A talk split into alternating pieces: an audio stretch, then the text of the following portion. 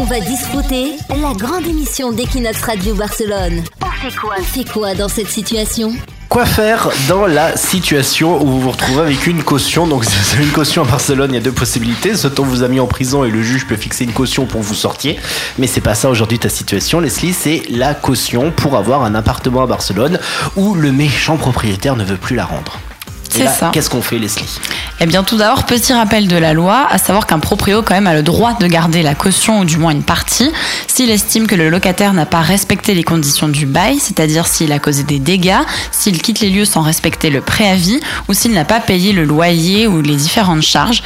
Le proprio a 30 jours après la remise des clés pour rendre la caution. Mais s'il ne le fait pas, le premier conseil est de la réclamer. Certains locataires se sentent impuissants, donc ils n'osent pas insister.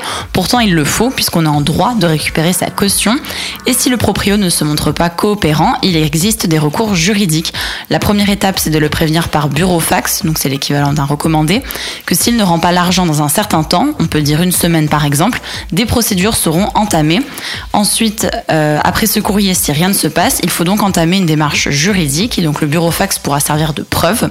Pour un montant inférieur à 2000 euros, il n'y a pas besoin d'avocat ni de procureur, il faut faire appel à des juges de première instance en leur apportant le contrat de location et tous les documents qui prouvent qu'il y a une dette en suspens pour faire une demande de réclamation et le formulaire de demande est disponible sur le site du gouvernement catalan. On va discuter la grande émission d'Equinox Radio Barcelone.